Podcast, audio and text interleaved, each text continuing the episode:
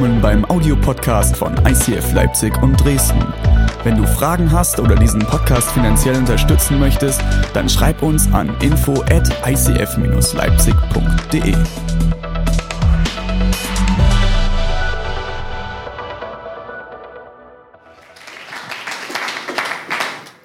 Ich, wie ihr so ein bisschen raushören konntet, ich reise sehr viel, so ungefähr 70, 75.000 Kilometer fahre ich pro Jahr über unsere Landstraßen und Autobahnen in unserem Land und bin in ganz unterschiedlichen Bezügen, Kirchen, Gemeinden unterwegs, in Unternehmen und verschiedenen Bereichen der Gesellschaft, unterschiedliche Altersgruppen, Norden, Süden, Osten, Westen in unserem wunderbaren Land. Ich liebe unser Land. Es ist ein tolles, tolles, tolles Land, in dem wir leben. Ähm, wirklich tolles Land.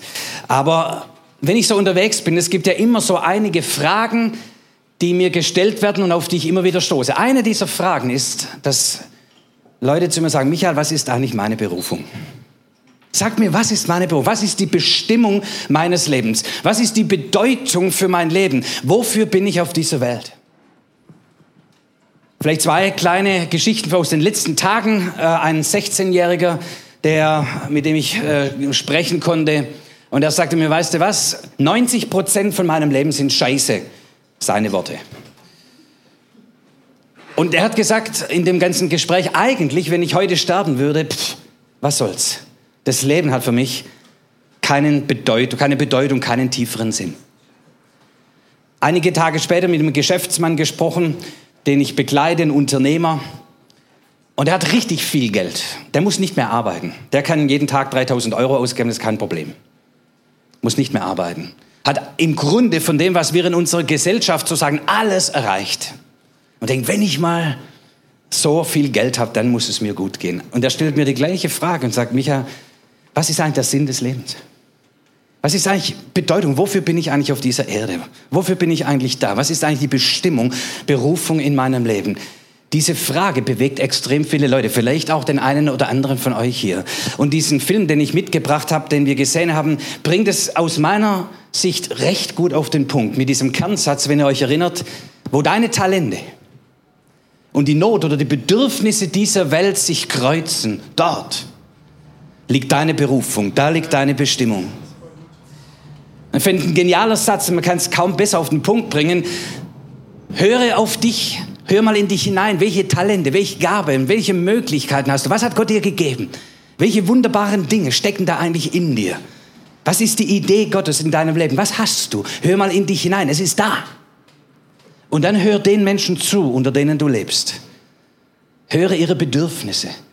Achte mal darauf, bei allen Theorien, die wir haben, bei allem, was wir in unseren Medien lesen können, hör mal hin. Was sind die Bedürfnisse? Was ist die Not der Menschen um dich herum? Und dort und nur dort, wo deine Talente und die Not der Welt sich kreuzt, dort ist deine Berufung. Viel mehr musst du gar nicht tun. Aber dort sei präsent, dort sei aktiv, dort leben wir in unserer Bestimmung und Berufung. Dort hat unser Leben Bedeutung. Und ich nehme euch ein bisschen hinein in den Bibeltext, wo wir das beobachten können und sehen können, was auch hier Gottes Anliegen ist. In Matthäus Kapitel 9. Da lesen wir von Jesus. Und diese Kirche geht um Jesus. In dieser Kirche geht es um Jesus, oder? Das ist, glaube ich, das Zentrale, das ist das Bedeutsamste, es geht um Jesus. Und Jesus sagt, wer mir zuguckt, der erkennt an mir, wie Gott ist. Wenn wir Jesus zugucken, wenn wir ein bisschen beobachten, was sagt er, was redet er, was macht er eigentlich, Jesus, dann lernen wir von Gott. So was immer du vielleicht bisher über Gott weißt oder denkst zu wissen, wer immer dir irgendwelche Stories erzählt, guck mal, was Jesus macht. Und daran erkennst du, wie Gott wirklich ist, wenn wir Jesus beobachten. So, lassen wir mal das auf uns wirken. Wie ist Jesus? Jesus zog durch alle Städte und Dörfer jener Gegend. Er lehrte, in den ICF-Gemeinden hin und her und verkündigte die Botschaft vom Reich Gottes und heilte alle Krankheiten und alle Leidenden. Und als er die Scharen von Menschen sah, dann ergriff ihn ein tiefes Mitgefühl, denn sie waren erschöpft und hilflos, wie Schafe, die keinen Hirten haben. Und da sagte er zu seinen Jüngern, Leute, die Ernte ist groß. Doch es sind nur wenige Arbeiter da bittet deshalb den Herrn der Ernte, dass er Arbeiter auf sein Erntefeld sende. Jesus war unterwegs mit dem, was er am liebsten getan hat. Dort, wo seine Berufung, seine Talente, seine Möglichkeiten war, Menschen die Liebe Gottes zu bringen, die Heilung zu bringen. Und er kreuzte den Weg mit viel Not und hat dort gedient und geholfen und Kranke geheilt. Und er hat festgestellt und gemerkt, meine Güte, da werde ich niemals fertig. Da ist so viel Not in dieser Welt. Da ist so viel Bedürfnis. Da ist so viel ungestillte Sehnsucht in diesem Land, in diesen Dörfern und Städten bei den Menschen, ich brauche Mitarbeiter. Ich brauche solche, die mit mir zusammen die Not dieser Welt lindern.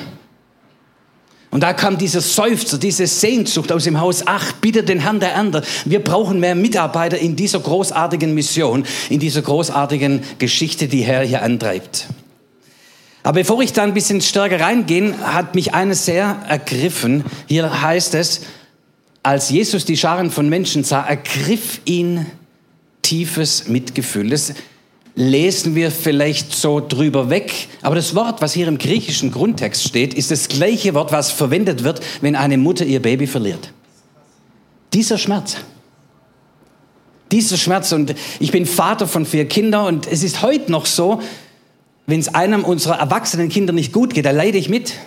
Das, das kann nicht so bleiben, was können wir tun? Und jetzt bin ich nur ein Mann. So Frauen, die, boah, die haben noch mal eine ganz andere Power. Frauen zu ihren Kindern, Mütter, meine Güte. Meine Frau spürt heute noch, wenn es einem unserer Kinder nicht gut geht. Ich sage, klar, muss mal bitte Deborah angehen, der geht's nicht gut. Ja. Und jetzt stell dir vor, eine Mutter verliert ihr Kind. Gibt es was Schrecklicheres, was Übleres? Dieser Schmerz.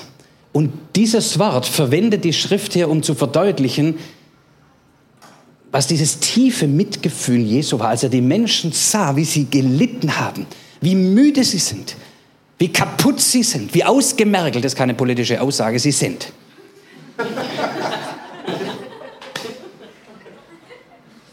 Und er sagt hier, das, das, das hat ihm so wehgetan, das war so schmerzvoll, er sagt, das kann unmöglich so bleiben. Da muss man was tun. Und da ist Leidenschaft drin. Ich finde ein schönes Wort, Leidenschaft. Gott ist ein Gott der Leidenschaft, haben wir am Anfangstrailer gesehen. Leidenschaft ist dieser Drive. Leidenschaft ist nicht nur ein Wort. Wenn du Leidenschaft hast, dann sagst du, ich muss was tun. Es muss sich was bewegen. Ich kann es nicht lassen. Es muss sich verändern. Und Jesus ist ein Gott der Leidenschaft, der sagt, es kann so nicht bleiben. Die Not der Welt kann unmöglich so bleiben. Wir müssen hier was tun. Tief bewegt. Und manchmal sage ich, Herr, oh, schenk mir deine Leidenschaft. Mein Herz wird so schnell kalt. Und man gewöhnt sich so schnell dran, vielleicht geht es auch nur mir so, man gewöhnt sich so schnell dran an die Not der Welt. Ach, wieder ein Problem. Jesus kann nicht vorübergehen, wenn du eine Not hast, wenn du eine Sorge hast, wenn du Ängste hast, wenn du ausgelaugt bist und kaputt und fertig bist. Das ist Gott nicht egal. Er kommt an dir nicht vorbei. Er sagt, was können wir hier tun? Es ist Gott nicht egal. Tiefe Ergriffenheit ist die Eigenart Gottes. Und er möchte auch, dass eine Kirche diese Ergriffenheit in sich trägt. Und dass wir nicht ein bisschen Kirche spielen, sondern dass wir ergriffen sind von dem, was Gott ergriffen hat und wie es ihm geht. Das ist nicht etwas, was wir gestalten können, aber sag, Herr, komm, verändere mein Herz, dass ich auch etwas von dieser Ergriffenheit habe, die du hast.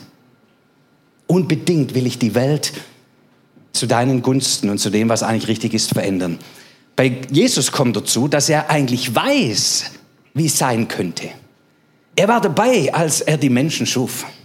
Er war einer von den dreien, die da aktiv waren. Lasset uns Menschen machen.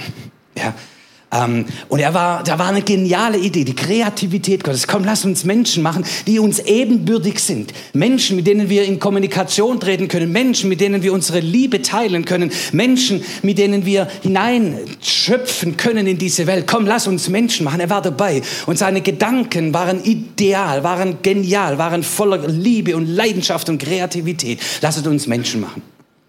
Und jetzt sieht er die Menschen, wo sie gelandet sind. Wie muss es ihm gehen? Sagt du, liebe Zeit, was habt ihr denn gemacht? So war das nicht gedacht.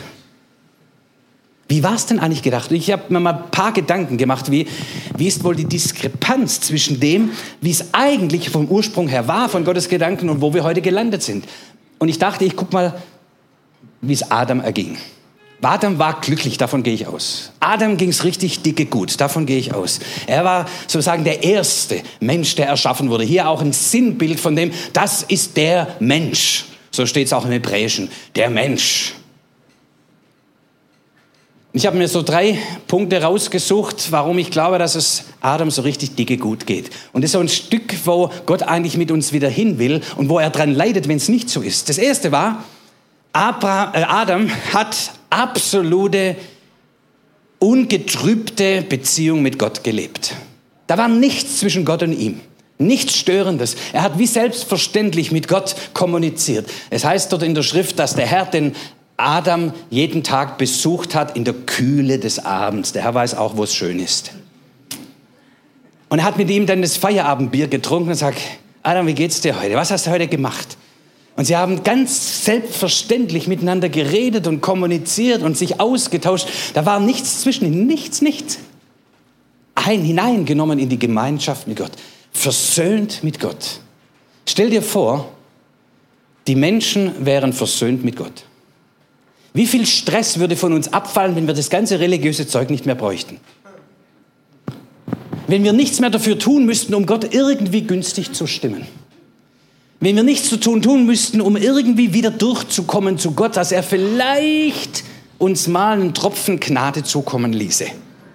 Stell dir vor, all die religiösen Aktivitäten müssten nicht mehr sein. Wie viel Stress würde von dieser Welt abfallen? Wisst ihr, wie religiös die Welt ist? Die Menschen werden noch religiöser. Nur im Osten von Deutschland gibt es steigende Zahl von Atheisten, sonst nirgends. Atheisten nehmen ab. Ist unattraktiv, Atheist zu sein. Bringt's nicht. Aber religiös zu sein im Sinne von, wie kann ich Gott gefallen? Was kann ich da tun, dass Gott mit mir gnädig ist, dass Gott etwas mir an Segen gibt, ist stressig wie die Sau. Was musst du alles tun? Wie viele Gebete musst du sprechen? Wie viele Aktionen musst du machen, um Gott irgendwie zufriedenzustellen? Schrecklich. Und Gott sah, Jesus sah die Menschen, wie sie bemüht waren, ein rechtschaffenes Leben zu führen vor Gott. Und er sagt, Leute, habt das nicht begriffen, Gott ist für euch. Wisst ihr was, Gott liebt euch schon. Es gibt nichts mehr, was zwischen Gott und dem Menschen liegt. Denn Jesus ist alles erledigt. Gott ist richtig zufrieden mit uns Menschen ungläubige Gesichter. Es ist so. In Jesus ist Gott komplett zufriedengestellt. Komplett zufriedengestellt. Da ist nichts mehr zwischen Gott und dem Menschen, sondern du kannst mit Gott wieder dein Feierabendbier trinken und sagen, Herr, wie geht's dir heute? Und Herr, ich habe da ein paar Themen, die würde ich gerne mal mit dir besprechen heute. Was denkst denn du drüber? Und er sagt, toll, lass, erzähl mal, wie es dir geht. Was denkst du darüber? Wie sieht Leipzig aus? Was denkst du über Leipzig? Komm, lass uns mal reden über Leipzig ein bisschen. Und da ist nichts, nichts, was zwischen Gott und dir ist. Keine Sünde, nichts mehr. Das ist alles in Christus erledigt. So, hört auf mit all dem religiösen Stress, sondern lebt die leidenschaftliche Liebesbeziehung mit Gott von ganzem Herzen. Und wenn wir hier zusammenkommen, dann tun wir das doch nicht, um Gott zufriedenzustellen. Sag, Herr, siehst du, wir sind im Gottesdienst, jetzt musst du mich auch segnen. Das braucht der Herr nicht. Der ist auch so zufrieden, ohne dass wir ihn im Gottesdienst besuchen. Wir sind hier zusammen, weil wir uns erfreuen an dem Herrn. Sag, Herr, lass uns ein bisschen Gemeinschaft miteinander haben, zuhören. Wir, wir möchten unsere Dankbarkeit hier zum Ausdruck bringen. Wir wollen mit anderen zusammen sein und teilen, was sie mit Gott erfahren und erlebt haben. Das finde ich so spannend. Deshalb kommen wir als Kirche zusammen, oder? Doch nicht, um Gott zufriedenzustellen. Der ist zufrieden, den kannst du nicht mehr zufriedener machen. Nichts kannst du dazu beitragen, gar nichts. So Adam, der hat, hat geruht in Gott und viel Stress in dieser Welt, viel Druck ist wegen dieser, dieser falschen Religiosität, ach, wenn wir doch das Evangelium ergreifen würden. Es ist alles erledigt, vollbracht in Christus. René hat es am Ostersonntag gepredigt. Zweitens, noch nicht äh, klicken, in diesem Versöhntsein mit Gott war auch ein zweiter Punkt drin, er war auch mit sich selbst im Reinen. Adam war zufrieden mit sich selbst. Wisst ihr warum? Er hatte niemanden, mit dem er sich vergleichen konnte.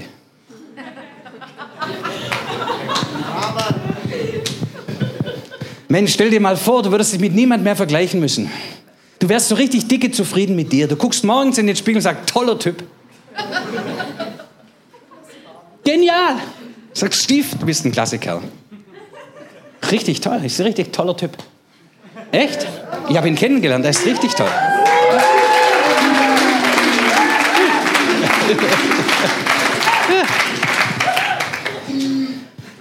So. Und wenn du mit dir nicht zufrieden bist, dann mute dich auch den anderen nicht zu. Deine Unzufriedenheit mit dir selbst trägst du in die Welt und du bist mit den anderen unzufrieden, weil du mit dir selbst unzufrieden bist. Aber weißt du, wie zufrieden Gott mit dir ist? Hör auf, dich zu vergleichen. Es gibt keinen besseren als dich. Du bist du und das ist sehr, sehr, sehr, sehr gut so. Und wenn du versuchst, ein anderer zu sein, ist ein endloser Stress und du wirst ein anderer nicht sein können. Du kannst nur leben, wer du bist. Und all die Energie, die du verbrätst, um irgendjemand so zu sein wie irgendein anderer, die Energie kannst du dir sparen und mit Leidenschaft und Liebe füllen in die Richtung deiner Berufung, wer du bist. Lebe, was du bist. Adam war zufrieden und hatte all diesen Stress nicht, weil er sich nicht vergleichen musste und nicht verglichen hat. So, jetzt sollte man eigentlich sagen, Mensch, was, das ist doch schon genial. Dieses ungetrübte, diese ungetrübte Beziehung mit Gott, dieses Zufrieden mit mir selbst, das reicht zum Leben. Ich habe Gott und alles ist gut. Aber als sie so beim Feierabendbier zusammen saßen, jeden Abend, dann merkte der Herr irgendwie, so richtig gut geht es dem Adam noch nicht. Irgendwas fehlt dem Typ. Aber er hat doch mich. Es dürfte ihm gar nicht fallen. Wenn wir Gott haben, ist doch alles gut. Dann haben wir die ganze Fülle, dann ist es doch ausreichend. Aber irgendwie dem Adam ging es nicht gut. Und nach langem Überlegen kam der Herr auf, den, auf die geniale Idee und sagte, ich glaube, es geht ihm nicht gut. Es ist nicht gut, wenn der Mensch allein ist. Ich glaube, er braucht ein Gegenüber. Und viele, wir machen jetzt kurz ein Speed-Dating zwischendrin. Ähm, nein, nein, nein, stopp. stopp. Da kommen wir in keine gute Richtung. Ähm, viele meinen, die Beziehung zu Gott würde die Beziehung zum anderen ersetzen. Es gibt auch viele, die glauben, ich kann allein Christ sein ohne andere. Was für ein Irrsinn. Gott ist in Gemeinschaft. Gott ist ein gemeinschaftlicher Gott. Und wenn wir erschaffen sind in seiner Ebenbildlichkeit, dann haben wir auch Gemeinschaft in uns. Wir sind ein gemeinschaftliches Wesen. Und jetzt gibt es manche, die sagen, ja, aber Gott ist genug. Hey, Gott bleibt Gott und du bleibst Mensch. Und die Beziehung zu Gott ist von anderer Art als die Beziehung auf Augenhöhe. Gott hat Beziehung auf Augenhöhe und wir brauchen Beziehung auf Augenhöhe. Mit Gott werden wir nicht in diesem Sinne auf Augenhöhe sein können. Er bleibt immer Gott und wir bleiben immer seine Geschöpfe. Auch wenn er uns voll und ganz mit hineingenommen hat in sein Reich und in seine Gemeinschaft und in seinen Leib, so bleibt er Gott, das Haupt und wir seine Glieder. Und deshalb ersetzt die Gemeinschaft mit Gott nicht die lebendige Gemeinschaft untereinander. Wir brauchen für ein zufriedenstellendes Leben, für ein heiles Leben Beziehungen auf Augenhöhe wo wir einander begegnen und beschenken und wertschätzen und wo wir in dieser Art und Weise einen Austausch haben von dem, was in uns ist und den anderen beschenken und empfangen, was der andere mir geben kann. Es muss auf Augenhöhe sein. Und übrigens, es gilt auch für Ehen. Ja? Und es ist nicht, dass Gott gesagt hat zu der Frau, du sollst im Staube kriechen und ein Leben lang Staub wischen. Das hat er nicht gesagt. Sondern er schuf, und da steht in manchen Übersetzungen eine Gehilfin vom hebräischen Wort, heißt es, eine, die ihm ebenbürtig ist. Aus der Seite, übrigens auch nicht Rippe, sondern aus der Seite nahm Gott von Adam und erschuf eine Männin. Und es wird ganz deutlich, es ist ebenbürtig. Und es kann nur funktionieren, wenn es ebenbürtig ist. Wenn dieser lebendige Austausch da ist, wenn wir uns in die Augen schauen und wertschätzend miteinander umgehen und wir haben Augenhöhe auch als Mann und Frau untereinander. Und jede Erniedrigung des Fraues oder des Mannes ist nicht im Sinne Jesu Christi. Wir werden hier nicht froh werden, wir werden nicht glücklich werden. Nur auf Augenhöhe funktioniert das Ding. Auch in der Ehe. Und wenn dieser Kampf der Geschlechter, wer ist der Erste und so weiter, das wird nicht zu gutem Ergebnis führen. Es ist die liebevolle, der liebevolle Austausch und Wertschätzung von zwei von Gott erschaffenen Menschen auf Augenhöhe. Und darin ist Heilsames, darin ist Kraft, darin ist Lebendigkeit, darin ist so viel schöpferische Kraft. Jesus leidet darunter schmerzlichst, wenn wir uns nicht einander wertschätzen, wenn wir einander erniedrigen, wenn einer meint, er müsste höher sein als der andere, wenn wir uns nicht auf Augenhöhe begegnen können und beschenken können, dann leidet Jesus, weil wir schlussendlich daran leiden und wie krankt diese Welt an kranken Beziehungen. Und das ist der Schmerz Gottes, der sagt, das kann so nicht bleiben.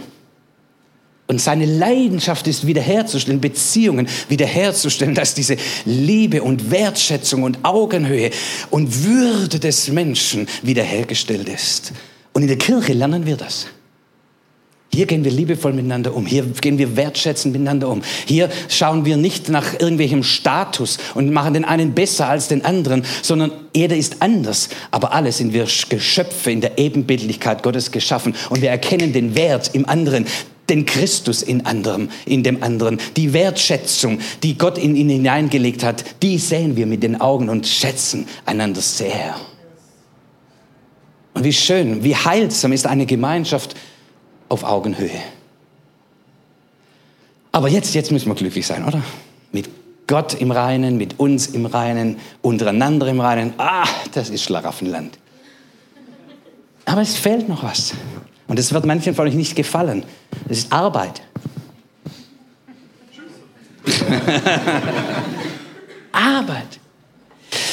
Wenn wir erschaffen sind in der Ebenbildlichkeit Gottes, dann werden wir auch nur Zufriedenheit erleben, wenn wir kreativ sein können, schöpferisch sein können, wenn wir eine sinnstiftende und fruchtbringende Arbeit tun können. Wisst ihr, wie schrecklich es ist, wenn Leute keine Wertschätzung erleben in ihrer Arbeit, wenn sie niemand will? Und wie oft habe ich mit Menschen zu tun, die verzweifelt danach suchen, dass sie gebraucht werden.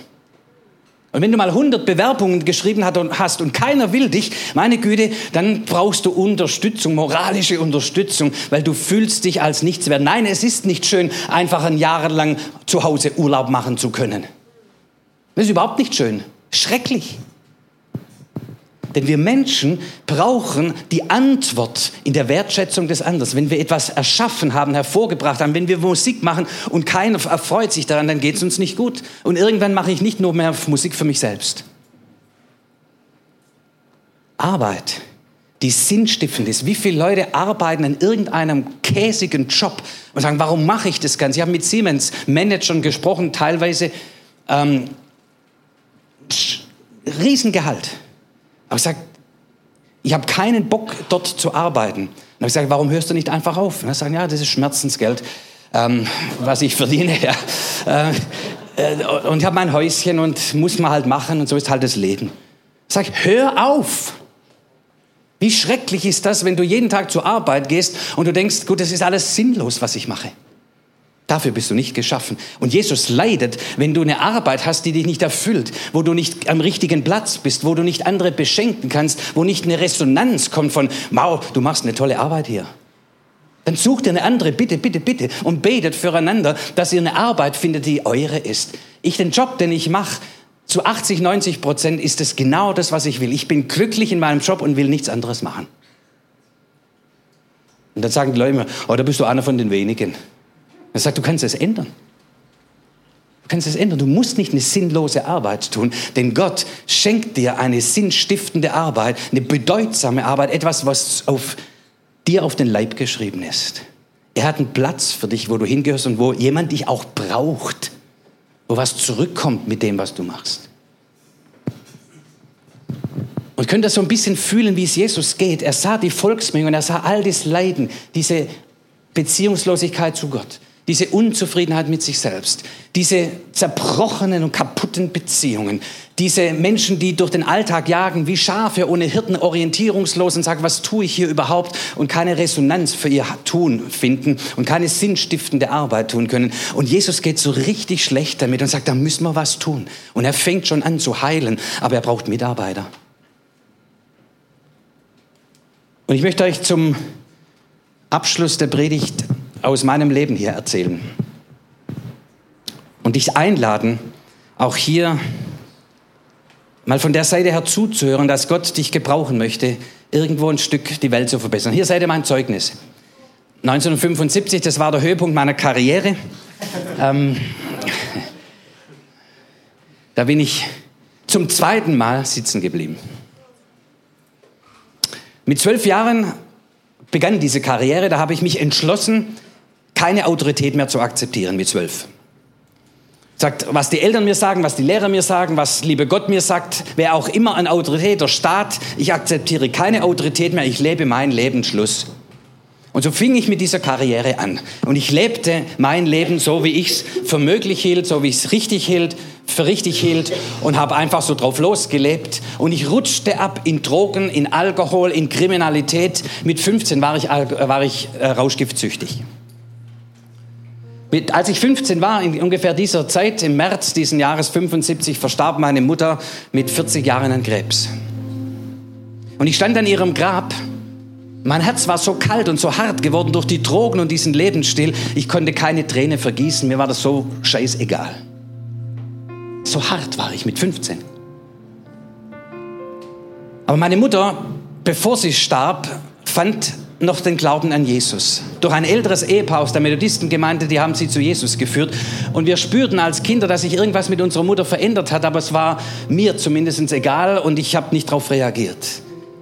Aber am Sterbebett sagte meine Mutter zu diesem älteren Ehepaar, bitte versprecht mir eins, dass ihr nicht aufhört, dass ihr Tag für Tag für meine vier Buben betet. Wir waren vier Jungs. Ich war der Zweite. Der Jüngste war vier Jahre alt. Und dieses ältere Ehepaar aus der Methodistenkirche hat insgesamt, bis sie verstorben sind, 30 Jahre für uns jeden Tag gebetet. Wisst ihr, wie ich sie schätze? Wisst ihr, wie es denen im Himmel geht? Wie die umjubelt werden? Ich meine, es ist immer Party im Himmel, wenn einer zu Jesus findet, immer. Aber diese Treue, die es nicht jeder sieht, ich wertschätze das so sehr. Es hat ein halbes Jahr gebraucht, dann war ich weich gebetet. Im Herbst diesen Jahres, 75, besuchte ein CVJM-Mitarbeiter meinen Vater.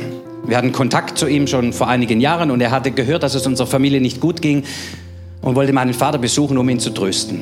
Mein Vater war aber von der Arbeit noch nicht zu Hause und so nahm er mit mir vorlieb. Und er war so, so ein Wadenbeißer Gottes, der, wenn er den Fuß in die Tür stellt, nicht mehr rausgeht. Und er kam auf mich zu und sagte, Michael, wie sieht's bei dir aus mit Gott? Dann habe ich zu ihm gesagt, ich weiß es heute noch, was ich sage. Ich sage, ich glaube schon, dass es irgendwo Gott gibt, aber es ist mir völlig egal, was der macht. Ich lebe mein Leben.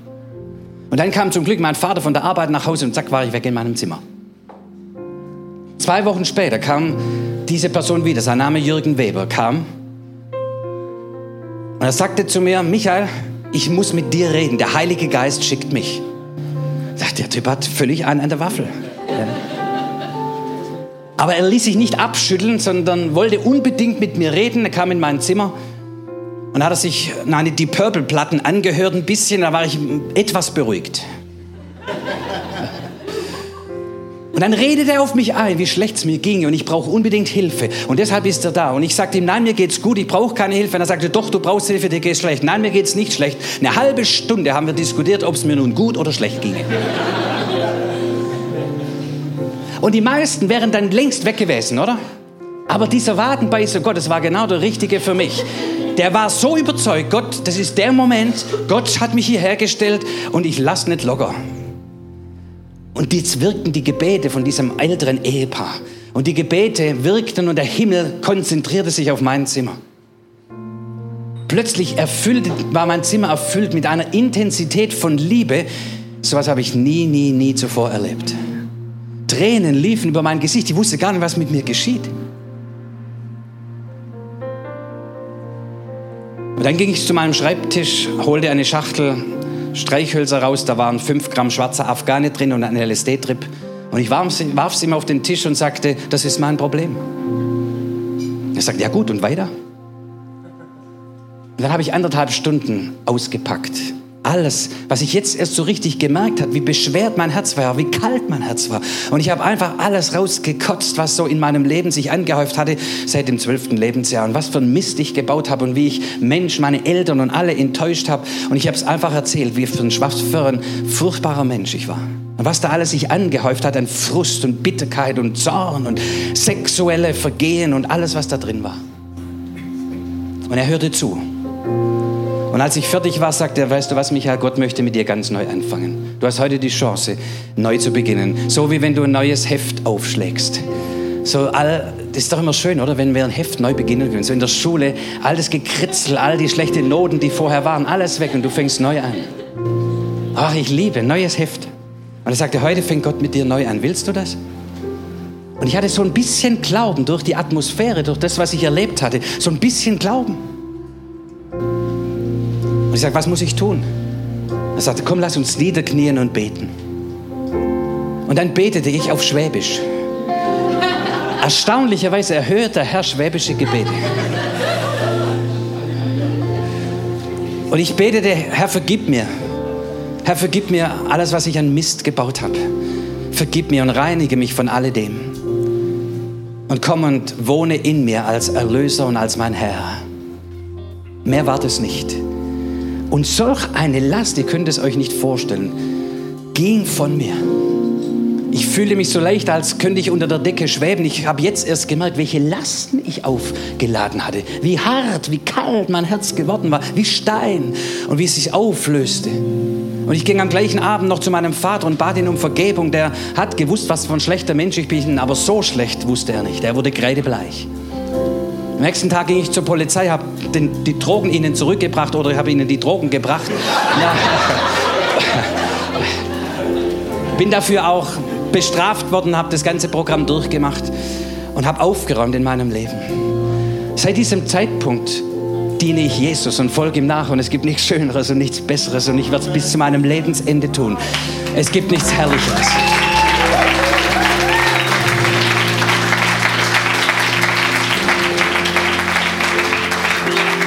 Aber wisst ihr, wie dankbar ich Jürgen Weber bin? Ohne ihn. Ich habe Gott nicht gesucht. Ich war nicht so verzweifelt und habe Gott gesucht. Gott hat mich gesucht. Und weißt du, dass Gott dich sucht? Und weißt du, dass da draußen ganz viele Menschen rumlaufen, die suchen Gott und die brauchen einen, äh, Gott braucht einen, der zu ihm passt. Das ist nicht immer ein Jürgen Weber. Ich brauche einen Wadenbeißer, weil ich es immer extrem brauche. Du brauchst vielleicht jemand ganz anders oder du bist jemand anders für einen anderen. Und dort, wo du bist, mit deinen Gaben, mit deinen Möglichkeiten, die Not der Welt ist und wo eure Wege sich kreuzen und Gott sagt, hier bleib stehen, hier brauche ich dich als mein Mitarbeiter in dieser großartigen Ernte, um diese Menschheit wieder zurückzuführen zu dem, wozu ich sie eigentlich geschaffen habe, dann bist du bereit? Heute sagt Gott zu dir, wen darf ich senden? Und ich lade dich ein zu sagen, hier bin ich Herr, sende mich.